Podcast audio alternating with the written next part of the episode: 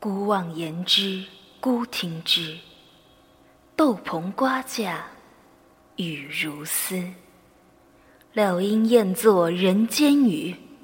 爱听秋坟鬼唱诗。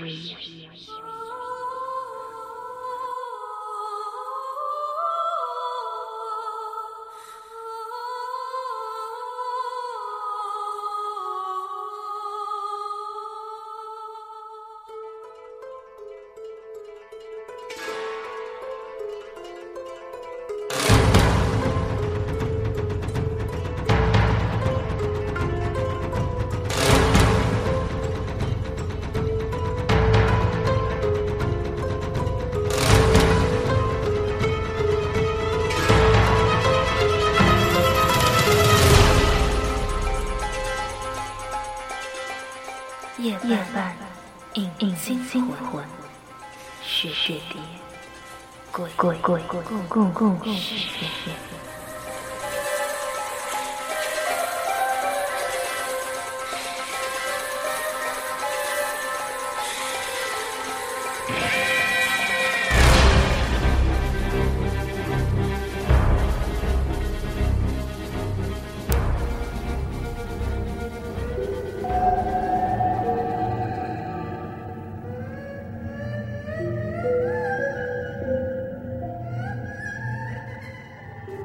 城墙曾有个女朋友叫朱双双，是学国画的。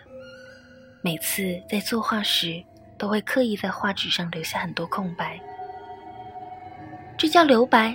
你别看这里不着一目，方寸之间天地宽。最难得就是此处无声胜有声的境界，你个俗人是很难理会的。每次，朱双双都如此教训他。琼强承认自己不懂，他是学体育出身的，虽然在某大学内已谋到辅导员的职位，但他心里清楚，这恐怕已是他人生最好的定位了。朱双双不同，他家境好，教育背景也好，师从海派某大师，未来前途不可限量。他每次都是摸摸后脑勺。宽厚的一笑。是啊，我觉得这里留白挺好看的。朱双双便白他一眼。两人情到浓时，也曾到了谈婚论嫁的地步。朱双双有次特地去校园看望琼强，两人背靠背的坐在草地上，来来往往都是青春年少的学生。琼强自草丛里。挑选一棵最长、最柔韧的野草，粗厚的手指头折了几下，一只精美的草戒指就好了。他将这枚草戒指托在掌心，就势单膝跪地，向朱双双求婚。朱双双撩了撩长发，笑了，说：“你是俗人，你偶尔倒也懂得浪漫。”他将草戒指接过来。在阳光下仔细端详了一会儿，说道：“给我戴上吧，从此我就是你的人了。”现在回想起来，这大约是两人最好的一段时光。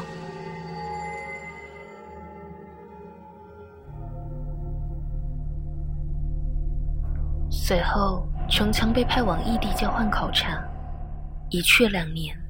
与朱双双不得不两地分居。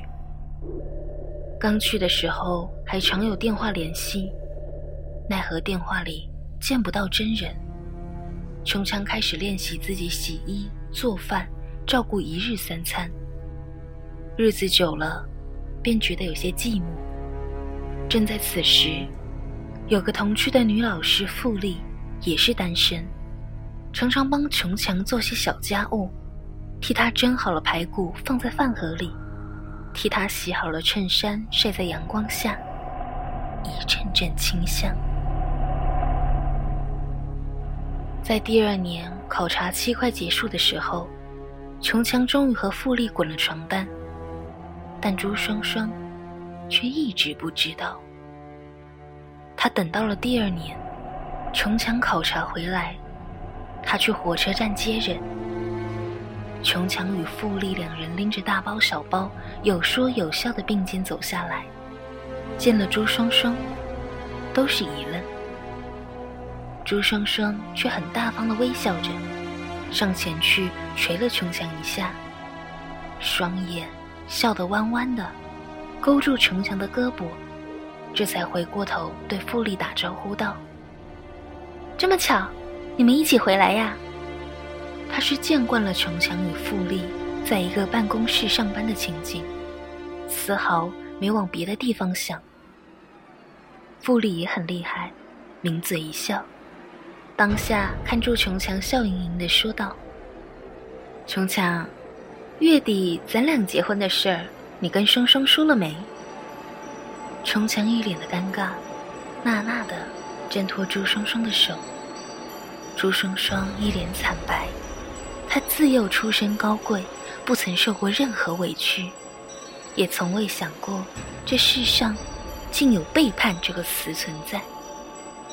他慢慢的，一步步往后退，扯住嘴角想笑，却终究没那个掩饰的功底，败给人情江湖。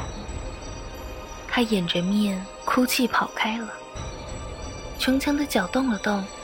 终究没追，富丽则冷眼看着一切，悄悄拉住了琼强的胳膊，拉得可紧。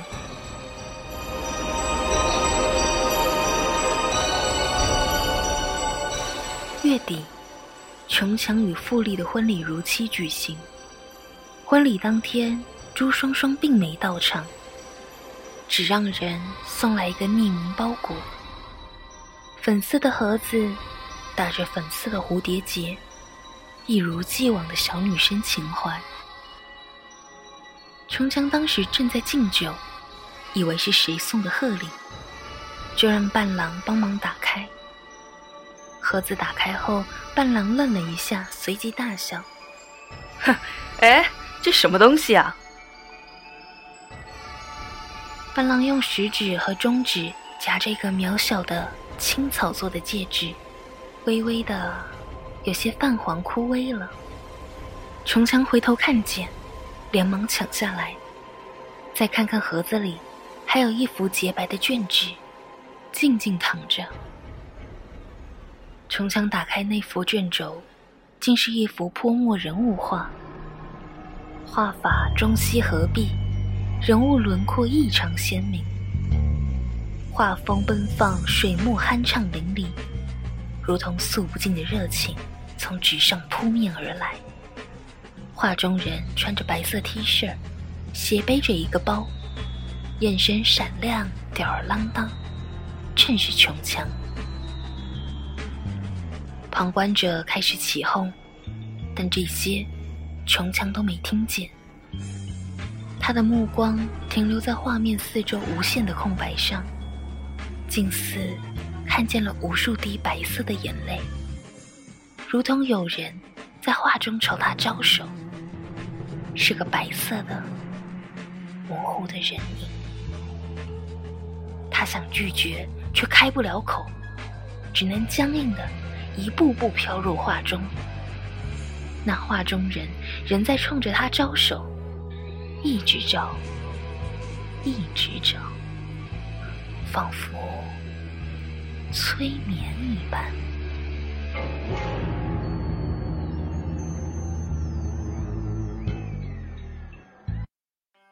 人群里传来不断的尖叫。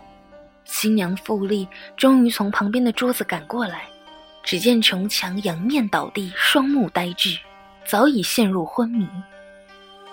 富丽哭泣着打通了急救电话。正在此时。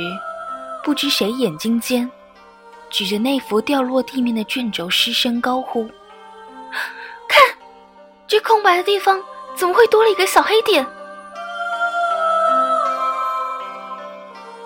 几十双眼睛都看去时，却见方才画面留白的地方，依稀有个极其渺小的黑影一晃而逝，仿佛……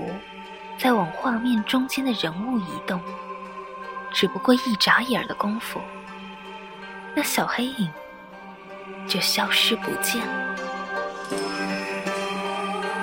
只有琼强的肖像，突然间像是活了一般，双眼更加闪亮，表情更加生动，仿佛正在纸上冲着大家吊儿郎当的微笑。此刻，琼强终于明白了，什么叫做留白。不过，已经晚了。他目光所及，到处都是白茫茫的宣纸，有着浓烈的水墨香气。